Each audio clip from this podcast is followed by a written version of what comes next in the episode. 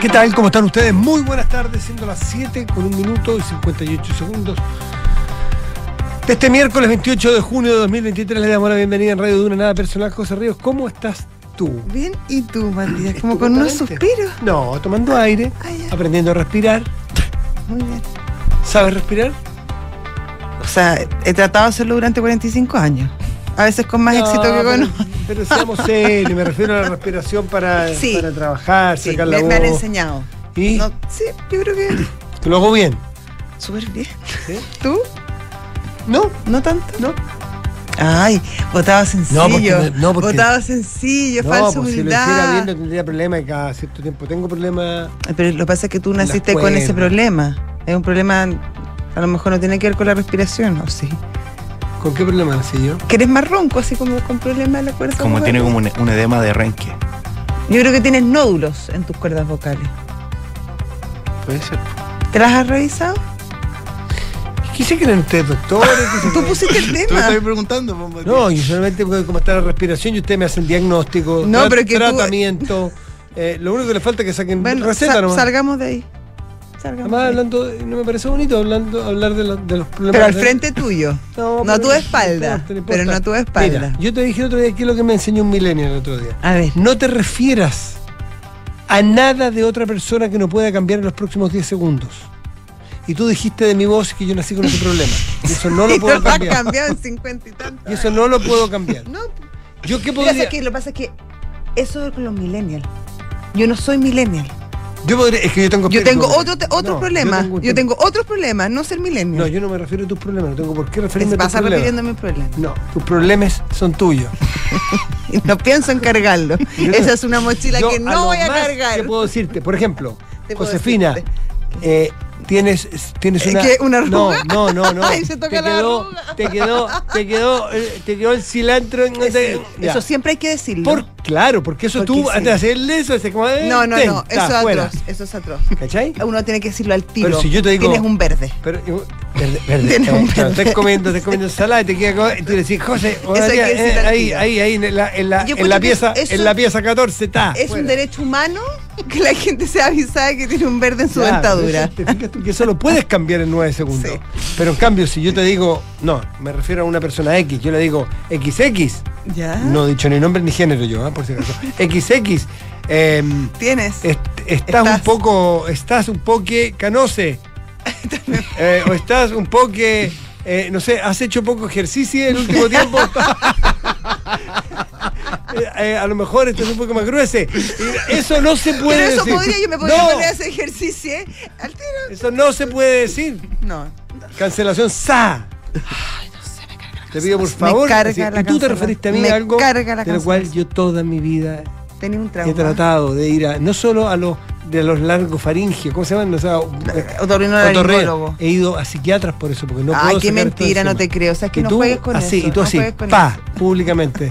A toda la Pero esa voz tiene algo. A todo tiene no, como- Ay, tiene un qué sé yo. Sí, trata de salir. Sí, es como Trata. una cosa como rasposa, así. No importa, José. sexy. Yo he aprendido ya a soportar estos No, embates. oye, como, ah, como así. Como, otras cosas mías, prefiérete otras cosas Como un poco de Harrison Ford, así como. ah, otras cosas. Está bien, está bien. En fin, bueno, superando este problema, superando Este el- impasse. este impasse, estos primeros minutos de algo que yo no puedo superar, aunque En estos quisiera, 10 minutos. y que he tratado y no he podido. No, yo lo que te, re- lo que te digo que quizá. No, no te voy a decir nada. No, no, no, voy a seguir en otra esto. cosa. Voy a salir de ahí. Sal de ahí. Sí, Han pasado cosas. sí, esa cosa. Está bien pesadita la ciudad. La Con ciudad- taco. Sí, más o menos. Sí. Pero, a ver, sigue dando La próxima semana va a estar más aliviada. porque, Porque comienzan las vacaciones de sí. los niños. Empiezan- la habían adelantado por la crisis resp- sanitaria respiratoria. Dos días. Dos ¿no? días. 27. Es decir, Hoy salen- día.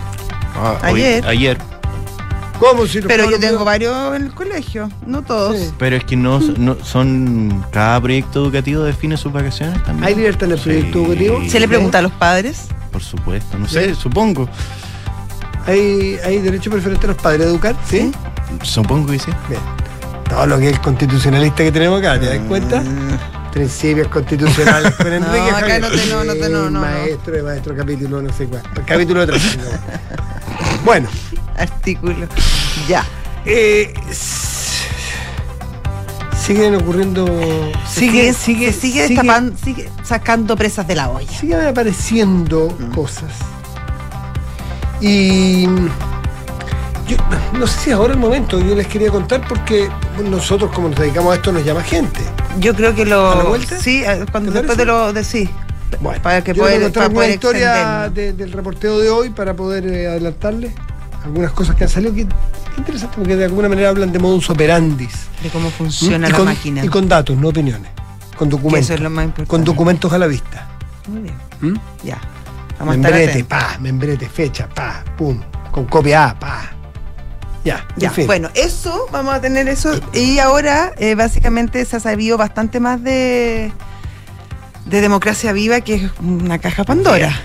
Vi- yo diría, De Vivaracha. yo daría vuelta pondría, viva la, viva la democracia. Que le puso, viva. eh, bueno, el título de la columna Matamala, eh, Democracia Vivaldi. Ah, sí, Vivaldi. Bueno. Sí, nunca, po.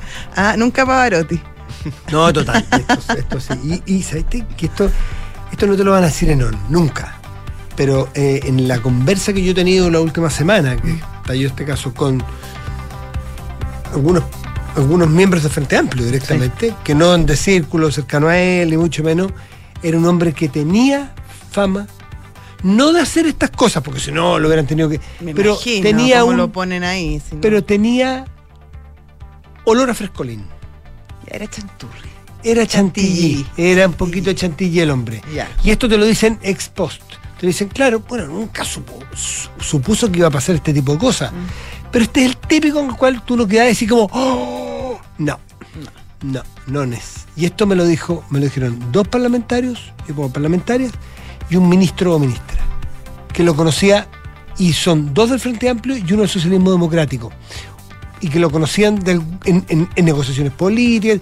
Es de la actitud al cancherito. la- ¿Pero que eh, el Ceremi o el, el no, expareja? El, expareja, señor Ya, Andrade. el señor Andrés. Pero es bien subjetivo, porque son opiniones. ¿Mm? En Eso sí que son opiniones. Tipos que siempre decían, no nos extraña, porque siempre andaba al límite. Esa es la definición. Este hombre siempre al límite. Bueno, ahora se está investigando una nueva arista que tiene relación con los dineros que eh, recibió Democracia Viva para la campaña del Mm. apruebo. Escribió una carta bien larga al respecto Felipe Hauser, que era el, el líder, el de- no sé si director ejecutivo de la campaña, Sí. no sé cuál es el título, pero quién era, quién llevaba la campaña, el jefe de campaña del apruebo, y explicaba largamente cómo era el método, decía que la gente entraba a través de un banner de una página web, donaba la plata y no sabía a quién le estaba donando, y que de ahí se hacía la distribución de las plata y que habrían llegado cerca de 30 millones a Democracia Viva. Esos antecedentes ya fueron entregados a la Fiscalía, así como también eh, ciertas... Pero, perdón, ¿llegaban a Democracia Viva o llegaban a la campaña? Llegaban a la campaña y la campaña la distribuía a las distintas. 30 millones fueron a Democracia Viva y otras platas fueron a otras fundaciones que participaban de, de- de la, de la campaña de la PRO. Eran varias, eran varias eh, fundaciones, organizaciones, Lo que, habla, etcétera. lo que hablaba cuál era el expertise verdadero Pues y claro. cuál era la razón de ser de Democracia Viva. Exactamente, ¿Qué, qué hacía? ¿Por qué existía esa fundación? Y eso abre un espacio para pensar que es un vehículo de, financi- de financiamiento de la política. Exactamente. Lo otro que está por demostrarse es que hay enriquecimiento personal de que alguno de estos muchachines se fue al Caribe, no tengo Claro, idea. Pero te fijas que son, estética. que son dos modos.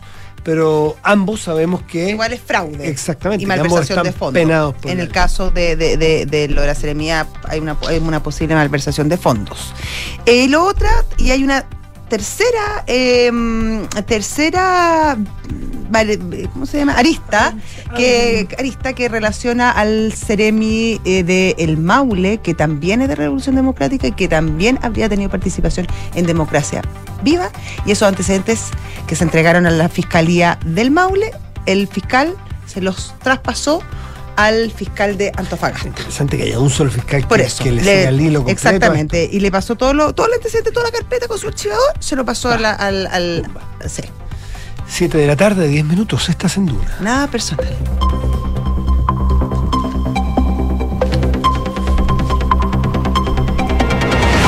Vivaldi, jamás Pavarotti. No. No. no, pero en el buen sentido de la palabra. En el buen sentido de la palabra. Qué bueno ese Que Vivaldi. Vivaldi, que Vivaldi, que pa, pa, pa. pa. Vivaracho, Vivaracho. Es Vivaracho, es rápido.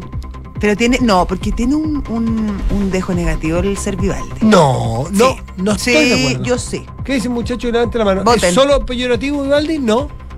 Cuando yo le digo a alguien, pavila, que se puede tomar Vivaldi, po, hombre. Cuando, por ejemplo, no sé, te están llamando número 4 y estás hace 10 minutos esperando y yo tenía 4 y ya, pues, pégate la avispa, es más Vivaldi. ¿Sí o no? Yo eso no, es- eso no es ¿Tú malo. lo usáis así mucho? Yo no. Que te ves con gente muy despierta, pues, José Río. Sí, pues tú no lo necesitas, No, pues. sí, no, sí hay gente. A lo mejor. Despabilate, sí, pero digo, despabilate, no Vivaldi, no, encuentro que Vivaldi tiene No. un sesgo negativo. Perdóname que te eso encuentro yo. Bueno, está bien. Bueno, no. pero son opiniones, no son datos. Son opiniones. Sí, es opinión, es. Es que aquí la categoría es clara: opiniones o datos. No, opiniones. Esa es la categoría de opinión. Opinión. Vamos, Enrique vamos Javier. con los titulares.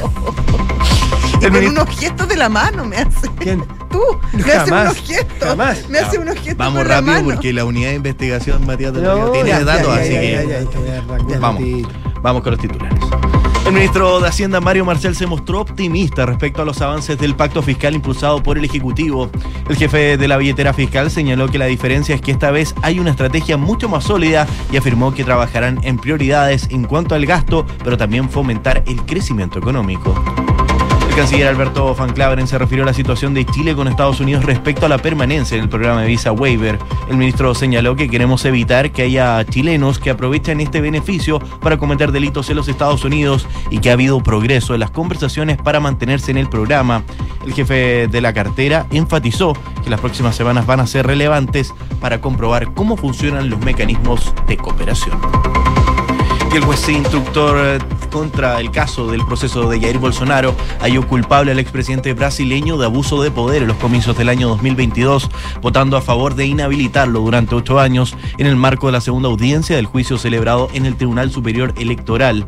El magistrado Benedicto González dio por comprobado que el ex jefe de Estado aprovechó su cargo para degradar el ambiente electoral, incitar un estado de paranoia colectiva y fabricar teorías de conspiración con informaciones falsas y mentiras.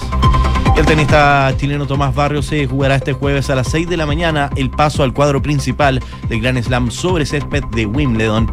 Barrios se metió en la última ronda de la cual y al derrotar al australiano Rinky Jijiquita por un doble 7 a 6 en una gran actuación. Bien, Enrique Javier, muchas gracias. Gracias, Quique. 7 de la tarde, 14 minutos estás en Duna. Nada historia que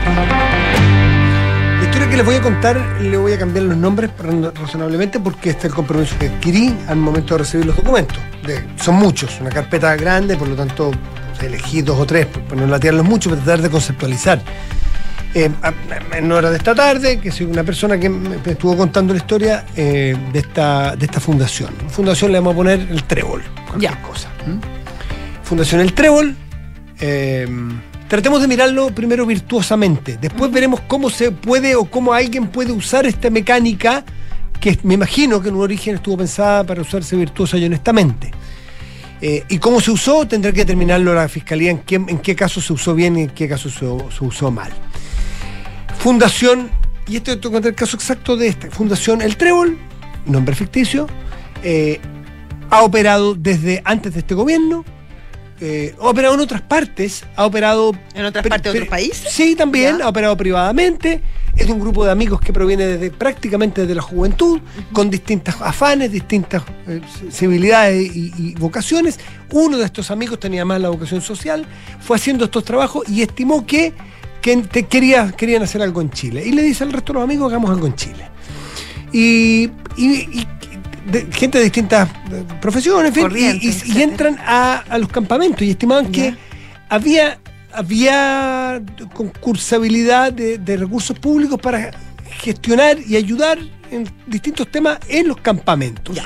Y armaban proyectos, eh, concursaron a fondos. El primer fondo que concursaron, paradójicamente, fue en el gobierno del presidente Piñera, no el presidente Boric. Se lo Perfecto. ganaron. Sí, se lo ganaron. Ese, fue, ese monto no lo puedo tener aquí, pero no lo, no lo he alcanzado a ver. Vamos a suponer bueno, 100 millones de pesos gastados. En este gobierno, cuatro concursos. Total, aproximado, no quiero dar muchas pistas, 500 millones de pesos. ¿En todos en una misma región? En- En la región de Antofagasta, en este caso. Pero entiendo que en otros casos han actuado en otras regiones, no sé si en este gobierno. Pero Ya. en este gobierno, Cuatro esta región, en cuatro proyectos, 500 millones de pesos aproximadamente. Dos de ellos ya hechos. Eh, los otros dos hace relativamente poco recibieron los recursos y todavía están en las cuentas corrientes. Y naturalmente con este balde de agua fría dicen nosotros eh, que no tenemos ni una... no- nosotros somos, estamos bastante sorprendidos. eh, no queremos hacer nada y queremos ir rápidamente a la fiscalía y al ministerio porque si hay que devolverlos completitos aquí. está la plata. Completitos aquí. Los trabajos se han hecho. Esta, perdón, es gente, yo conozco a uno de los cuatro indirectamente y me consta de ese uno que no es muy RD que digamos. Ya. Estoy dando antecedentes generales. No es muy, tampoco muy frente amplista que digamos. Más bien de oposición. Más bien muy de oposición. Muy de oposición. Eh. De la misma generación probablemente, quizás, pero súper... Estas cuatro personas muy poco vinculadas a lo político. Ya. Hicieron estos proyectos, se los han ganado, los han trabajado y, en fin, viento en popa. Y en distintas áreas, te invento redes, redes húmedas en algunos campamentos, Ya, mejoramiento de. en constru- campamento, con- campamento. construcción y campamento. Ese era su giro. Campamento Ya, totalmente. perfecto. Puedo leer después. Ya, no es que aquí. primero eran campañas de, de surcío chino y No, no, después no, no, no, no, otro. campamento. Campamento. Pues bien, eh, a ver si no se me van detalles. Y están hechos. eh. Viene este balde de agua fría, dice miércoles, Antofagasta, miércoles. Nosotros tenemos convenios, se llaman. Nosotros hemos hecho convenios con el MIMBU y empiezan a revisar. Y se dan cuenta, y ese es el problema, que se dan cuenta de que ellos, quizás, y ahí reconocen quizás falta de cuidado, Claro. que ellos recibieron, y es lo que te voy a pasar a leer yo ahora, en algún momento la orden del Serviu, del Ministerio de Vivienda, de Antofagasta, para que contrataran personas. Ya. Te paso a leer. Esto es un... tum, Aquí, O sea, yo te paso la plata, tú, pero tú tienes que aquí- contratar a, a tú, ciertas tú tendrás personas. que hacer fe para los que no me ven. Aquí Sí. están los membretes. Sí, ahí están los nombres. Serviu, Región de Antofagasta, Gobierno de Chile. Es verdad. yo Y testigo. yo no voy a leer el nombre de la fundación porque tengo un compromiso y, en fin, eh, se aclarará todo en su momento. Señor XX de la Fundación Tanto Tanto, eh, aquí. Estimado Juanito, que es el director de la fundación, es el amigo con la vocación social que te Sí. dice. Estimado Juanito, junto con saludar cordialmente, hago envío de la presente, que es una carta, con la finalidad de juntar contratos de dos de los tres profesionales a contratar conforme a las siguientes indicaciones. Voy a recordar los nombres. La señorita, te voy a inventar, Constanza Pérez. Ya. 1.300.000 pesos. Vigencia, 12 meses. Inicio, fecha. Término, fecha. Persona 2, Héctor. Héctor Manríquez. Lo mismo, en este caso, 1.200.000 pesos, vigencia, ta, ta, ta, término. Tercero, Pedro Azócar, eh, 1.710.000 pesos en este caso, fecha, término. Todos los anteriores son considerados en valores brutos.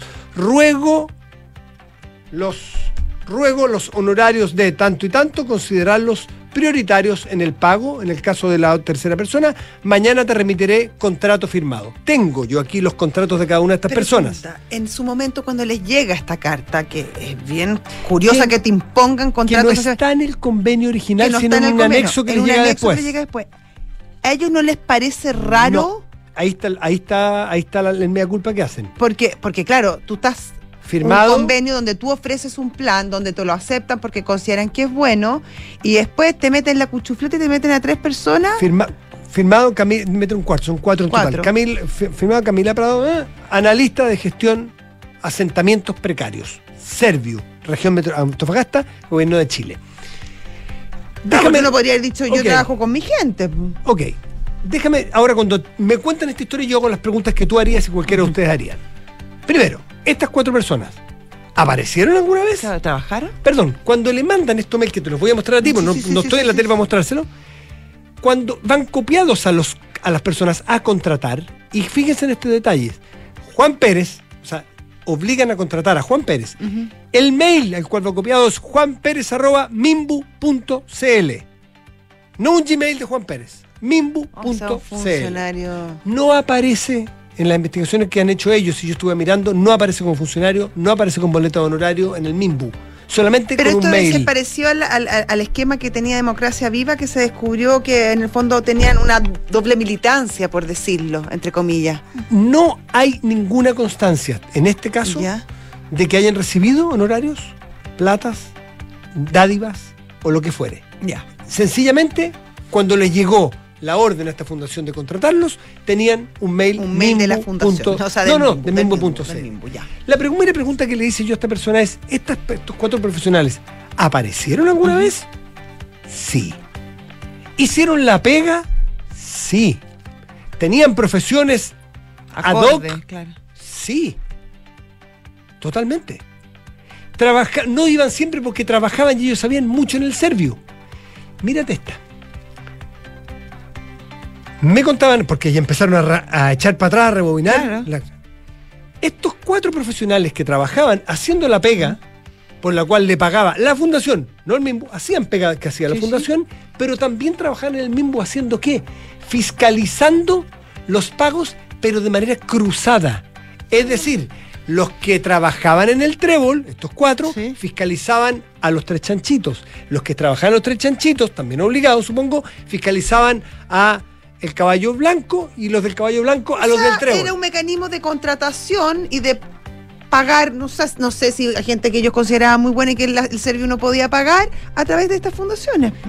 El punto es que había, en este caso, 500 millones de pesos para la Fundación El Trébol y sin decirlo, después le decían, aquí van cuatro profesionales, háganse cargo ustedes de los pagos de ellos. Lo que no sabemos, ni estas personas, ni esta Fundación El Trébol saben, primero, revisaron, estos cuatro profesionales no tienen militancia. No hay ninguna razón para pensar que, que son, pueden serlo, pero no hay ninguna razón aparente de que son activistas o operadores políticos. No lo son. Y No a simple vista. no a simple vista. Lo que tú no sabes si es que, por ejemplo, voy a poner escenarios hipotéticos que uno tiene que pensar un poco mal también aquí, ¿no es Sí, cierto? pues. Por ejemplo, las personas del Servio que te obligaban al trébol a, a contratar a estas cuatro por un millón siete, un millón tres, los datos que les dije. A lo mejor estos muchachos, Juanito Pérez, después por atrás de ese millón siete le tenía que dar la mitad del Servio que lo colocaba en el trébol. No lo sabemos. O a lo mejor entregaba la mitad para una campaña política. No lo sabemos. Jamás esta Fundación El Trébol estuvo ni en la, ni en la, ni en la campaña La Prueba, ni el rechazo, No. ni, el, ni de No, porque ni esta de era Boric. una fundación dedicada a los campamentos. Pero se usó el mismo procedimiento y lo descubrieron ahora porque la verdad me decían, me da culpa que no cayeron en cuenta No revisé, claro. de, de que si le pedían que contrataran a cuatro personas, no repararon. Y ahí, ahí Había, claro, cierta claro. ingenuidad y buena fe. Sí, bueno, imagino y a lo mejor, a lo sí. mejor eso van a tener, Sí, les va a o costar claro. caro, no tengo idea qué, pero, pero, pero están los contratos. Es más, te voy a leer una carta que habla mucho más de, del, del, del- como la imp- impunidad con que se hacía esto. ¿Dónde está? Por aquí la tenía la carta de. Pucha, la perdí, pues la tenía abierta. eh. Bueno, una de estas personas, en la mitad, renuncia. Y tengo el mail. De Que las personas que le habían dicho que tenían que contratar. Y llega un mail del Servio a la Fundación El Trébol y le dice, estimada José, directora del Trébol, con fecha de hoy, 28 de junio, Juanito Pérez, a quien ya te pedí que contrataras, o te obligué que contrataras, Sí. te mandé que contrataras, ha renunciado. Te ruego considerar el proporcional de su salario para fin de mes, de allá. Punto. A partir de mañana, 29, la persona que va a hacer ese trabajo es Juanita Pérez, ya no Juanito, Juanita Pérez. Atentamente, prototón, coordinadora del Servio de Campamentos Precarios. No, no había que perder el cupo. O sea, era o el cupo o deja pensar virtuoso para después derivar en los casos que haya fraude. En los casos virtuosos es Sí, pensar... claro, que también hay que preguntarse, ¿se necesitaban tanta gente para hacer este, ese trabajo? Eso le pregunté, ¿ustedes creen que para hacer cada uno de estos proyectos hubiesen tenido que contratar a esas cuatro? Y me decía, por lo que hemos visto ex post, no sé si exactamente cuatro, pero había que contratar gente para ese proyecto puntual, sí, de todas maneras, y profesionales para el tema. Y estos muchachos y estas chicas que vinieron hicieron la pega. Ya. O sea, aquí hay, una, hay un modus operandi que no necesariamente se pensó en el origen para defraudar al fisco, sino probablemente para agilizar los fondos, porque probablemente el Serviu o el MIMBU, en ese, en ese lugar el Sermi, no tenía presupuesto para profesionales, sí para esos proyectos. Bueno, por para eso, ya está bien, pero eso, claro, estás pensando súper bien, porque Estoy también es súper bien, porque en el fondo uno también puede pensar, tenía que contratar a cierta gente que ya no la podía seguir contratando por erario público porque no me daban los fondos, entonces, como sí tengo plata para los proyectos, obligo a esas fundaciones a que le paguen a estas personas que, bueno, en este caso hicieron la pega, en otro la habrán hecho, no Por sabemos. eso, si yo estoy pero, contando pero- cómo, cómo es el cómo es el, el, el- el- el marco general Claro. de aquí, esta figura puede ser como Usada está hasta planteada, infinito. usada hasta el infinito para abusar hasta el infinito. Sí. Y en cada una se va a tener que probar de que no se, no se abusó hasta el infinito. ¿Te fijas? De que las platas fueron donde tenían que ir y que todos los trabajos fueron hechos, etcétera. Pero eh, probablemente alguien le dijo, mira, en Antofagasta hay mucha plata, hay mucha posibilidad y eh, mira, el CEREMI es nuestro, el fiscalizador es nuestro. La- la subsecretaria es y- nuestra. Y su secretaria es nuestra, eh, la diputada de la zona que Es una- nuestra. es nuestra, por lo tanto va a ser más fácil conseguir platas. Y hay mucha plata por lo visto. Pero el mecanismo viene de antes, esto no es empatar, esto es Claro, no, no, sencillamente... no, no. Y, y así operaba esta. Que hasta donde saben ellos, hasta donde han dicho, hasta donde los antecedentes que yo tengo, no hay fraude, tendrá que determinarlo la justicia. Claro. Y, y es muy interesante. Es una carpeta muy grande, no los voy a latear mucho rato más, pero, pero, pero están los datos, están todos con, aquí te lo estoy mostrando aquí, con todos sus membretes y con todas fechas y, y carpeta Y, muy y esa amplia. persona, no sé si lo lograste, si lo conversaste, te decía que era, era común, era recurrente que fueran estos contratos, estos convenios siempre a trato directo y que no se hicieran licitaciones. Porque es bien sorprendente, te estaba mirando Sí, ahora este un, un, sí. un- un gráfico que publicó Exante y que el 2022, por primera vez como en la historia, eh, la modalidad de transacciones más usada por el Ministerio de Vivienda fue el trato directo y no las licitaciones abiertas. Mira, en este caso no, no, no, no. Se no, hacía no comúnmente, pregunté. así, No le pregunté no. exactamente, para serte bien franco, co- si es que Ya, pero, eh, pero, pero ellos habían siempre habían usado esta modalidad, no neces- no habían hecho post- en, lo- en lo- en el gobierno anterior o en, los otros proyectos. Estos cuatro proyectos se los ganó por trato directo, no Sí. por no por no por licitación abierta.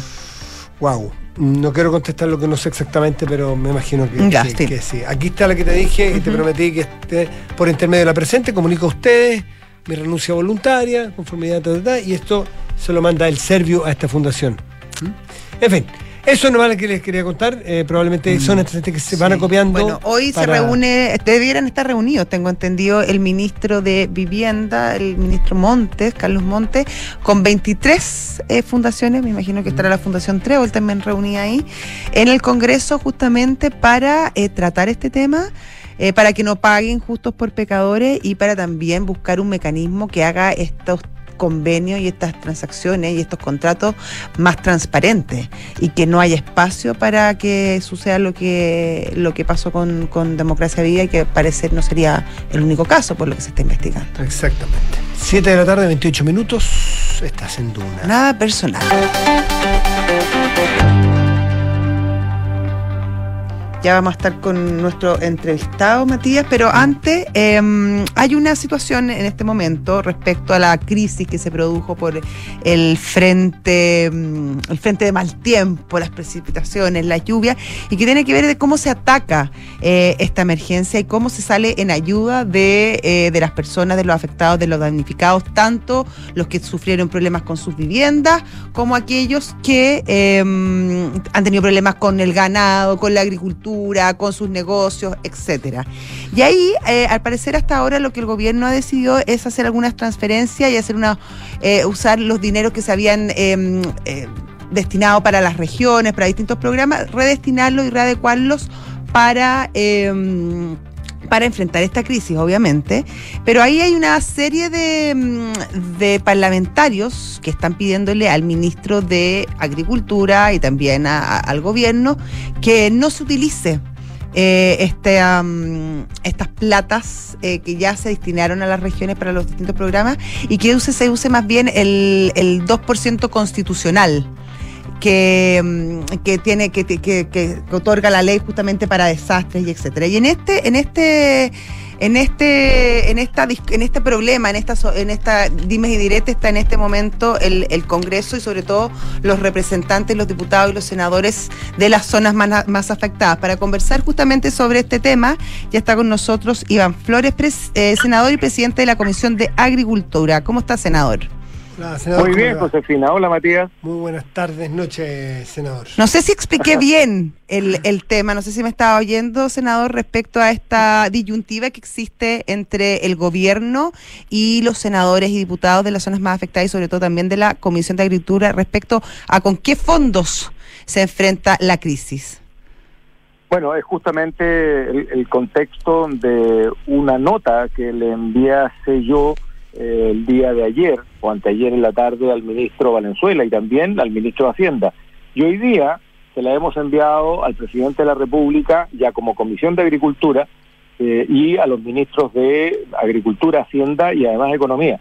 Y justamente lo que le hacíamos ver que el presupuesto del Ministerio de Agricultura, aun cuando hay algunos que dicen, no, se ha subido, subió un medio por ciento, la verdad es que ha subido solamente en el presupuesto destinado al control de incendios pero el presupuesto tradicional para atender los requerimientos de la pequeña, de la micro, la agricultura familiar campesina, eh, a través de INDAP, de los programas que atienden a las comunidades indígenas, a, los progresales, que son los programas que trabajan con los municipios, o eh, a los recursos para la fiscalización, para la promoción de las exportaciones, para el trabajo que hay que hacer en términos sanitarios del SAC o de la investigación agrícola, la verdad es que han venido a la baja.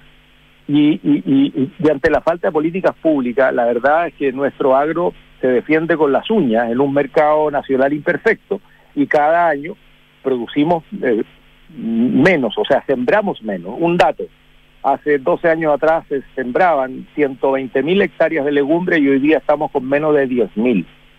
Eh, cada vez importamos más trigo, cada vez importamos más maíz, cada vez importamos más arroz. En el caso del, maíz es, muy importante, lo hemos venido diciendo hace rato, la falta de políticas públicas hace que dependamos de lo que ocurra en otros países, de la sequía o de la abundancia o de las condiciones de siembra. Nosotros no tenemos políticas públicas para asegurar la agricultura, entonces tenemos un problema que justamente a la pregunta resulta que cada vez que hay una emergencia, lo primero que se le echa mano es a los recursos institucionales y por lo tanto eh, los créditos de INDAP se achican, los fondos para hacer eh, fiscalización y controles sanitarios del TAC se achican, los fondos de investigación eh, de líneas se achican, y vamos sacando con reasignaciones que son platas ya escasas del ministerio y de las regiones, vamos sacando plata de ahí para atender emergencias. Lo que nosotros hemos dicho en la comisión es que hay que atender la emergencia de manera oportuna, rápida y eficaz, pero saquen plata del 2% constitucional, o sea, para, hablarlo en, concreto y en claro, eh, el numeral 20 del artículo 32 de la Constitución permite utilizar hasta el 2% de, los, de, de las reservas para destinarlo a emergencias. Y eso es lo que le estamos diciendo al gobierno. Utilice esas platas rápidamente, que son platas frescas. ¿Cuál fue la respuesta del gobierno? ¿Han recibido algún tipo de contestación respecto a esta carta?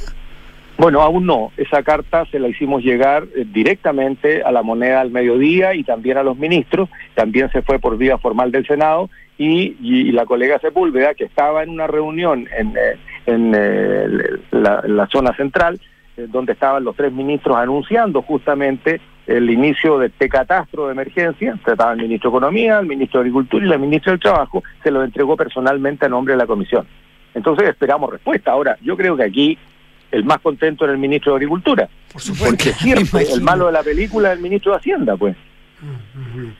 Y, este parece ser que en este gobierno particularmente, cuando el presidente anuncia una cosa, se compromete con algo, el ministro de Hacienda le cambia el nombre o sale con otra. Entonces, la pregunta es, finalmente, ¿quién gobierna? ¿Cómo, cómo es? A ver, eh, se cambió de tema el senador. por favor, profundicemos ahí. Bueno, ¿A qué se refiere?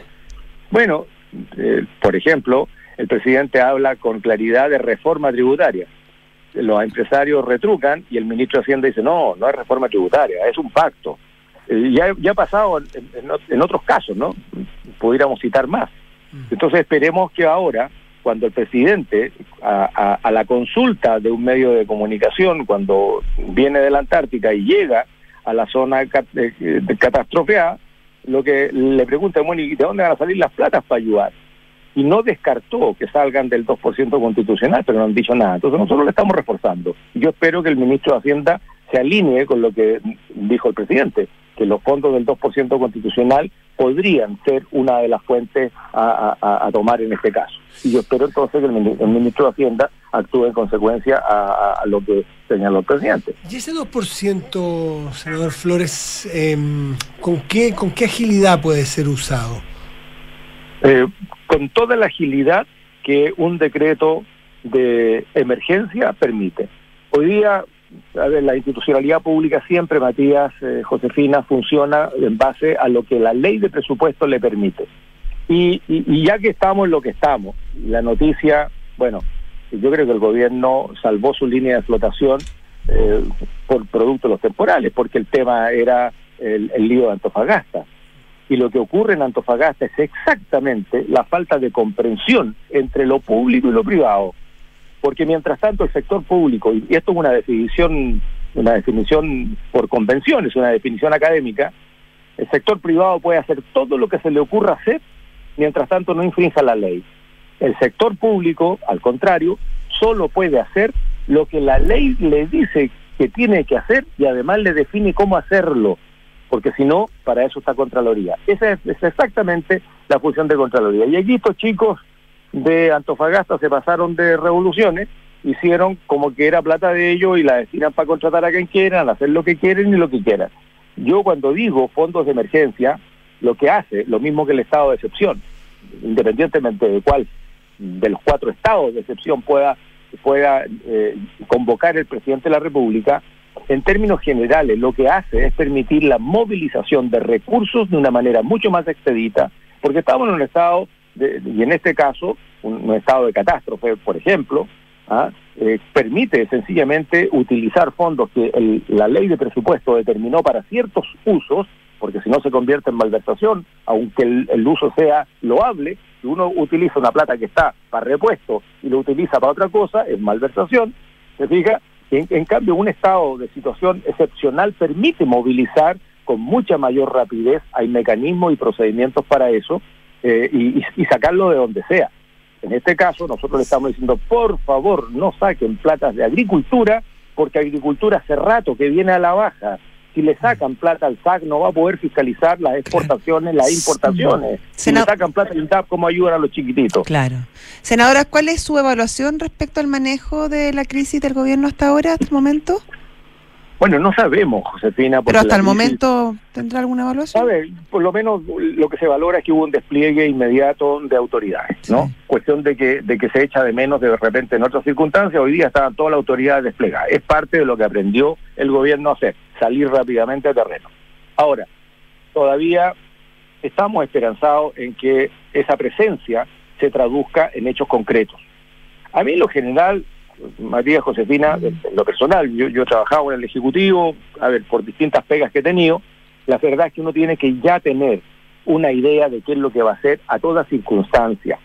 Y, y, si, y, si el INDAP funciona bien, si la Ceremis de, Agricultura funciona bien, deberíamos saber exactamente cuáles son las zonas de riesgo, dónde están la, mayor ocurrencia de, de, problemas, quiénes son los agricultores más susceptibles, por lo tanto, a la primera pregunta que uno puede hacer, uno podría tener una respuesta aproximada. Hoy día, por ejemplo, se necesitan ya, no la próxima semana, no después que se haga este catastro de emergencia productiva, porque si no los animales van a estar muertos, no tienen que comer en muchas zonas, lo que necesitan es forraje, es concentrado, y eso ya debería estar a disponibilidad de todas las eh, áreas, de las oficinas de área de para que las repartan ya. Después el catastro podrá eh, precisar a qué familia hay que entregarle una ayuda para volver a recuperar sus muebles, para recuperar parte de su casa, en fin, otras ayudas. Pero hoy día lo urgente, urgente, urgente es la dotación de agua, en algunos casos, y la alimentación animal. Eso ya deberían tenerlo arriba de los camiones. Y eso no se ha visto. Ahora, yo espero que este catastro anunciado hoy día por tres ministros, en presencia de distintos dirigentes, la verdad es que no se tomen el tiempo de un catastro normal. Aquí tiene que estar toda la gente, toda la gente, y este catastro tiene que estar ya antes del fin de semana. Si nadie va a precisar exactamente si se le echó a perder el hervidor de agua a la señora o se le echó a perder el televisor, eso no importa hoy día. Lo que importa es tener una idea rápida, aproximada, como para que justamente sea de donde salgan las platas, ojalá que sea el 2%, sea rápido, si esto es una emergencia. El contexto de emergencia es emergencia, pues. ¿Te fijas? Mira, y fíjate, bueno, me voy a saltar otro tema, yo no sé si ustedes me lo permiten, pero, pero fíjate que el año pasado, cuando debatimos la ley de presupuesto, y el núcleo central del debate, yo estuve ahí, no me la contaron, yo fui parte de la, de la comisión mixta, eh, eh, era delincuencia. El presidente había anunciado recién que iban a ponerle todo el apoyo al microtráfico cero. ¿Sabe cuánto fue el aumento comparado 2002 con el presupuesto 2023 que estábamos debatiendo? No, Cero. no me acuerdo. Mire, Cero. Claro. Cero. Los mismos 1.676 millones de pesos para el microtráfico cero. Que ahora, si le aplicamos el corrector de que los insumos subieron, la benzina subió en 32%, los neumáticos otro poquito y así, significa que le estaban entregando alrededor de un 30% menos que el año pasado. Entonces, lo que lo, del dicho al hecho, ha, ha habido demasiado trecho y Hacienda al final juega la baja. Entonces, al final. Pero esa la, esa es la pega del ministro de Hacienda. Sí, pero es que, es Sí. que la pega del ministro de Hacienda eh, eh, significó un estallido social. La pega del ministro de Hacienda significó la marcha de los pingüinos. Cuando los pingüinos pedían 300 millones, el gobierno Bachelet 1, el ministro de la época, después candidato presidencial, dijo no hay plata. Y salieron 200 o 300 mil pingüinos a marchar y la, la respuesta le costó como tres mil y tantos millones, o sea, 10 veces más. Cuando vino el estallido social no había ni un peso para subir las, pen- las pensiones y el gran logro del ministro de Hacienda de la época fueron ponerle 10 lucas. Y después, ¿qué es lo que, lo que, lo que tuvimos que hacer? Echar mano a los fondos soberanos. Yo era presidente de la Cámara y le decíamos, tenemos 32 mil millones de dólares de fondos soberanos, úselos, úselos ahora. Y no se usaron. Se usaron después, cuando ya teníamos un lío. Iván Flores, senador de la DC, muchísimas gracias por conversar esta tarde con Duna. Muchas gracias, senador. Hasta luego. Yo, Chao, chao. yo me siento re mal porque casi hablé solo, Matías. No. Discúlpenme, estábamos muy entretenidos y interesados. No se si La gente ya preocupe. está cansada de nosotros. Sí, ya vamos. invitados. Sí. Que vaya muy bien. Hasta senador. luego. Chao. Chao. Bueno, yo espero que le vaya bien a la gente de la zona afectada. Nosotros realmente. también. Un abrazo. Chao, Muchas chao, gracias, hasta luego. 7 con 42. Estás en Duna. Te tengo una noticia súper importante. 3 a 0. Con goles de Nicolás Guerra, Israel Poblete y Darío Osorio, la Universidad de Chile, la gloriosa, se queda con el clásico universitario. 3 a 0 la Católica. No. Ah, la católica. Sí, pues. Sí, pues. Lo que habla del nivel en que está la Católica. Pero ¿por qué estamos hablando de la católica? Celebremos que ganó la gloriosa Universidad de Chile. Porque Ya. yo estoy preocupado del campeón, del multicampeón. No, el campeón, el ex campeón. Oye, antes de ir a un corte, ¿tenemos un segundo? ¿Sí o no? ¿Sí? ¿Una corta? Mira, una noticia muy interesante. A ver. El, se están cumpliendo, esto, esto en Chile estamos, estamos al, eh, estamos en el mismo, en el mismo momento, por así Ah, decirlo. sí. Los 50 años, el 27 de junio, ayer, del golpe de Estado en Uruguay. Exactamente. Eh, todo lo que ello significa, en Latinoamérica los golpes de los años 70, ¿no es cierto? No vamos a gastar tiempo porque Sí, todos porque más o menos conocemos la historia. Y cada uno tiene su juicio, pe- pero no voy para allá. Uruguay ha conseguido hoy cosas que consiguen pocos países. Que el presidente de la República actual, el presidente Luis Lacalle Pou. Luis Lacalle Pou, congregue en una ceremonia conjunta a todos los presidentes de la República Oriental del Uruguay desde el retorno a la democracia. Me refiero a Julio María Sanguinetti, a Luis Lacalle Herrera, padre de Luis Lacalle Pou, y a José Pepe Mujica. Hombres que piensan distinto, Sí. hombres que vienen de distintas Mundos, vertientes, culturas, pero que no se pierden. Esta es una crónica muy interesante que viene de la Argentina, el diario Clarín, donde dice, con sana envidia vemos cómo Uruguay es capaz de hacer algo que nosotros, Argentina dicen ellos, Clarín, ni soñar en esto. Y, y fíjate que eh, es muy interesante porque eh, dice, bueno, hicieron nunca más, se mostraron juntos, pese a todas las diferencias. El presidente de la calle Pou nació, eh, no había nacido para el golpe de hace 50 años, tiene menos de 50 años el presidente vigente. Sí. Y se hizo una mención también a los otros presidentes ya muertos, Jorge Valle, Tabaré Vázquez, Tabaré. también de distintos sectores políticos. Y este se ha dicho en todos estos días, nunca más, para que nunca más sea cierto, tiene que haber para siempre democracia, dijo el mandatario. y está seguro, dice, tengo la certeza de que el próximo presidente, da igual de qué sector venga, da igual de qué partido sea, se sumaría a este nunca más, Sí. se sumaría a esta ceremonia. Viendo esa crónica argentina respecto de la sana envidia a lo que ocurre en Uruguay, es imposible no hacerse la pregunta. En Chile, ¿somos capaces de juntar a los expresidentes para conmemorar los 50 años? Yo creo que sería genial. Y yo creo que no es tan, tan difícil, Matías, si uno piensa que Estamos- el único, gobiern- el único gobernante de derecha post dictadura también fue opositor a Pinochet. Es que los han juntado, el presidente Boric los juntó para el, Sí. para el homenaje a Elwin. Y, sí, y, y durante el gobierno de Piñera se juntaban para, para las decisiones de Estado, de, la, de la- la- los juicios de la Haya. Han habido ocasiones. Entonces, en esa cultura cívica de y cuando fueron a misa, ¿te de acuerdas un- ahora hace sí, poco pues, con para la el muerte de uno de los carabineros. de los carabineros? Fue un tremendo Eh, eh, gesto. Es decir, eh, respecto de nuestra raíz de, de, de Republicana. amistad republicana, de cultura cívica, estamos más cerca de esto que los argentinos eh, miran con sana envidia a los uruguayos, por suerte. Por lo tanto, ¿qué decimos? Que hay de dónde tirar, hay Sí. a qué asirse. hay donde buscar. Porque cuando a veces nos queremos autoflagelar, somos buenazos también. Sí. Pero creo que no sería raro que estos 50 años haya un gesto de este tipo y que nadie arranque con la pelota para su cancha queriendo sacar réditos, porque la historia es rara que te conocemos. Hay demasiados libros, el que no sabe de historia es porque no los ha querido No leer. quería. 7 de la tarde, 47 minutos, estás en Duna. Nada personal. Uf, uf, qué atrasados estamos. Estamos. Está Mariana ya esperándonos, pero vamos a leer rápidamente nuestros patrocinadores. Una vez más, la Universidad Andrés Bello se posicionó en el primer lugar en Chile en el prestigioso ranking de impacto de Times Higher Education por su aporte al cumplimiento de los Objetivos de Desarrollo Sostenible de las Naciones Unidas. Una vez más, Zurich es reconocido en los premios Salmón 2023 gracias a la rentabilidad de sus fondos mutuos que demuestran el compromiso y el desempeño a la altura de sus clientes. Conoce más y empieza a invertir hoy en zurich.cl. Pausa y volvemos. Estás en Duna. Nada personal.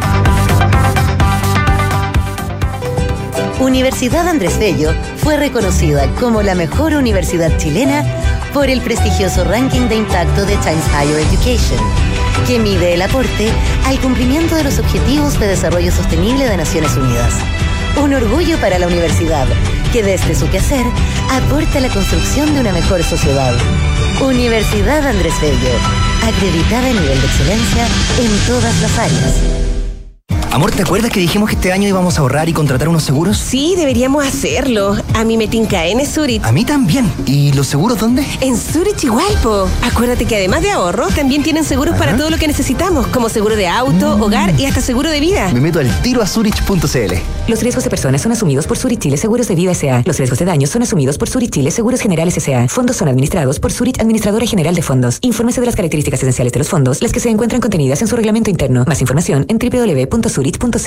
Tú que quieres irte tranquilo este fin de semana, mejor piensa en Verisur, porque ahora con su nueva cámara de seguridad con inteligencia artificial integrada, podrás monitorear tu hogar o negocio las 24 horas del día, estés donde estés, a través de la app desde tu celular. Porque Verisur funciona. Contrata la alarma Cero Visión llamando al 600-385-0003. Calcula ahora en verisur.cl.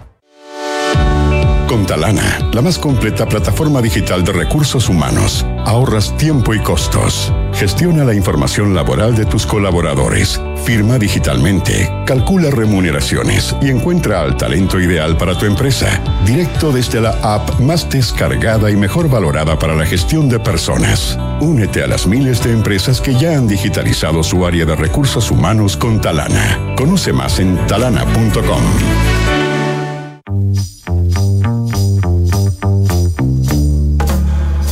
Son los infiltrados en nada personal.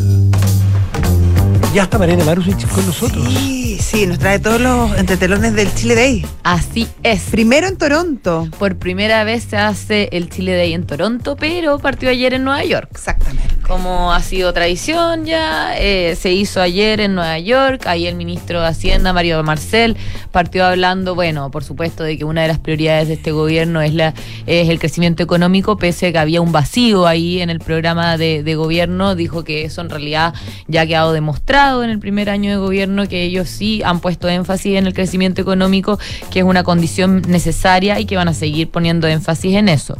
Eh, también se reunió con distintos inversionistas, varios de eh, los cuales están hoy con cierta incertidumbre respecto de qué va a pasar en sus industrias, como por ejemplo Principal, que es dueño de AFP Cuprum, o Prudential, que es uno de los accionistas de AFP Habitat, y MedLife, que es dueño de Provida. Eh, así que con los controladores de. AFP, entre varios otros inversionistas, la verdad, solo por mencionar esto, algunos de, de los que se re- reunió. Y obviamente, bueno, el ministro puso énfasis en eh, los temas de gasto público, en las reformas previsional, tributaria y en la nueva constitución que se está redactando. Dijo que, bueno, si se rechaza esta, eh, no, no va a haber otra, digamos, otra... otra Ya no va más. Claro, ya no va más. Eh, y también destacó todo lo que se está haciendo en términos de litio acá a nivel local, eh, la, la- digamos, y también respecto del hidrógeno verde. Ahí, de hecho, el ministro de Hacienda hizo un anuncio hoy donde básicamente dijo que ellos van a anunciar durante la próxima semana medidas para agilizar la aprobación de proyectos de hidrógeno verde. Eh, Había mucho interés en, en Canadá respecto a esos temas. en Canadá hay mucho interés respecto de temas de minería, energía, energía. concesiones. eh, es bueno, el principal inversionista extranjero en Chile. Hace cuatro con, años. Con 13 mil millones de dólares invertidos y ¿Eh? con principalmente inversiones justamente en estos sectores. Minería, eh, Energía. En, en también, bueno, Scotiabank también claro. es uno de los principales bancos, eh, o sea, una de las principales inversionistas canadienses acá en el país, por supuesto. Claro, está Ontario Eh, Teachers, Están los Ontario, todos los, los fondos de pensiones canadienses que invierten mucho acá en distintas industrias, la verdad. Eh, y justamente, bueno, mañana va a haber un panel donde va a estar hablando de, de los Ontarios, ah, va a haber un panel sobre pensiones en particular, donde va a estar el ministro de Hacienda, Mario Marcel, la presidenta de la Asociación de AFP, Paulina Yasigi, y también va a estar la presidenta y CEO del plan de pensiones de, de la Universidad de Ontario, digamos. Bárbara Svan se llama ella. Así que ese, ese panel promete, por eso mismo muchos de los invitados que fueron, o sea, invitados no, en realidad gente que se registró para poder ir a nivel local, digamos, chilenos que fueron, que viajaron a Canadá, porque ahora viajaron más a Canadá que Nueva York. Es que era la, era la primicia, era pues, además, la la, primicia, la primera vez. Era el fuerte. Oye, muchos se tuvieron que ir en auto, ¿viste? Porque cancelaron 4.000 vuelos anoche en, en Estados Unidos por la crisis de, de los incendios. de Estados Unidos Canadá. sí, y toda la gente que viajaba de Nueva York a, a Toronto para, por el Chile Day se tuvieron que ir en auto.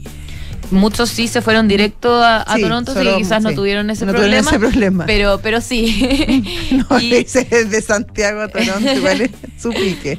sí. Largo, Sí. largo. Es largo el pique. Y en hidrógeno verde, bueno, había también harta incertidumbre respecto de cómo iban a operar las reglas, digamos, porque eso no está todavía muy bien definido. No, no, no hay un, una empresa que quizás tenga todos los permisos ya aprobados para poder empezar a funcionar, digamos.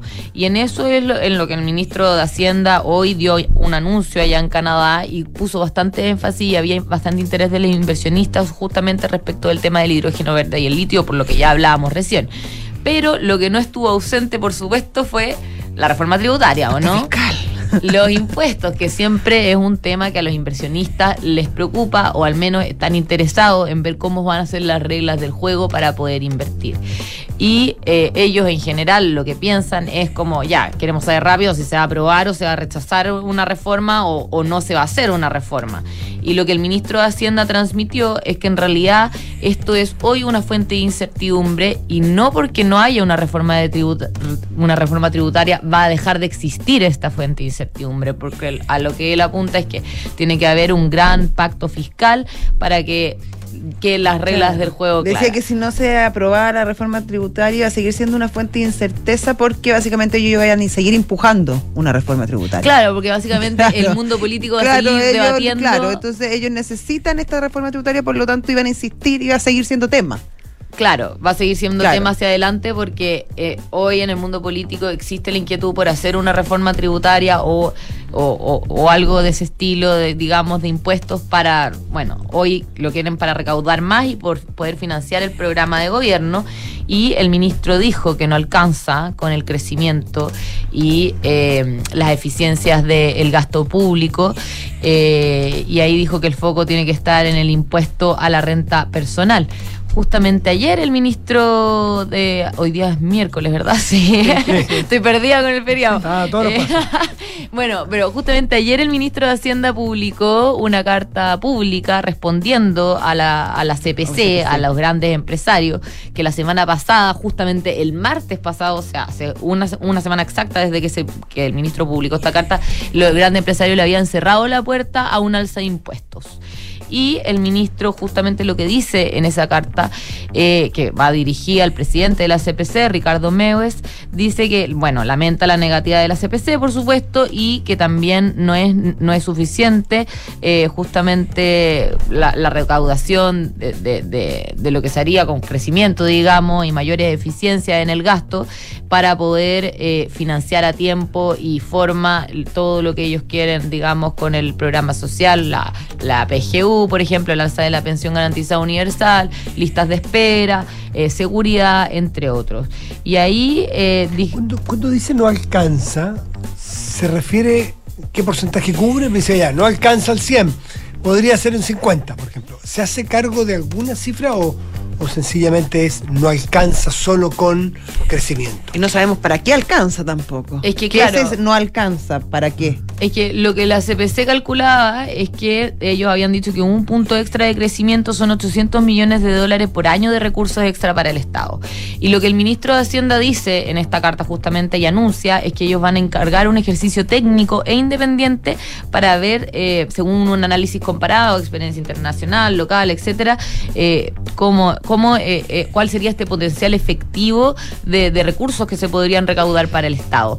Ellos preliminarmente dicen que esto no da, digamos, porque, bueno, al, hablar con economistas, claro, dicen, sí, el cálculo que hace la CPC es, es correcto y sí, el, el crecimiento genera más, más ingresos, pero, pero quizás no es no en lo inmediato, digamos. O sea, sí, en lo inmediato, si tú tienes un punto más de crecimiento, por supuesto que te genera estos mayores ingresos, pero eh, no es suficiente para, para generar estos Claro, es recursos. que el punto es que es antes el huevo o la gallina, porque efectivamente eh, tú a lo mejor necesitas cobrar más impuestos, pero antes recaudas también. Claro. Por lo tanto, quizá a lo mejor hay que que haya crecimiento y una vez que se llegue a cierta base de crecimiento más positiva, porque ahora estamos, o sea, hace 10 años que básicamente no crecemos, eh, cuando ya se logre despegar, quizás ahí pensar en un, en una, en un pacto fiscal, po, ¿no? El, el- claro, el gran tema es básicamente eh, que, que se genere un, un- elevar la capacidad que tiene el país de crecimiento de mediano y largo plazo.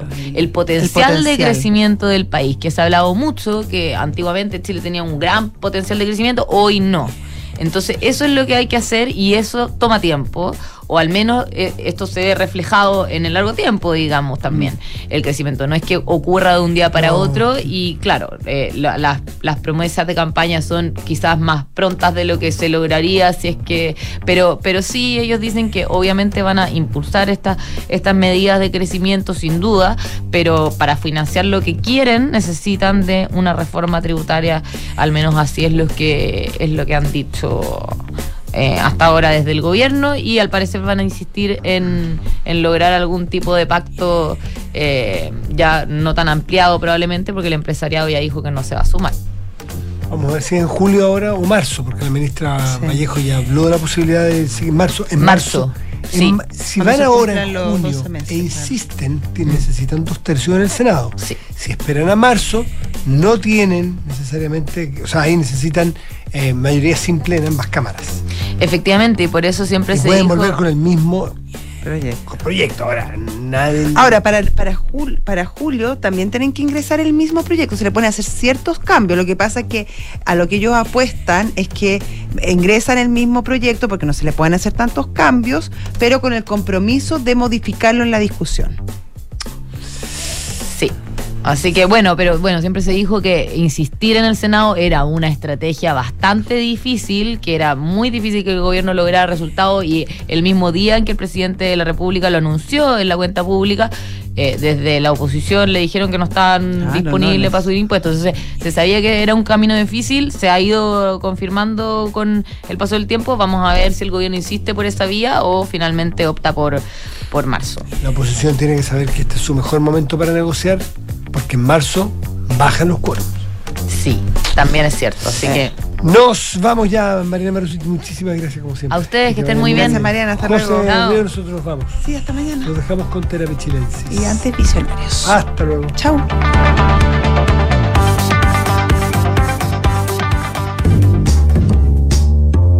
Visionarios. Mujeres y hombres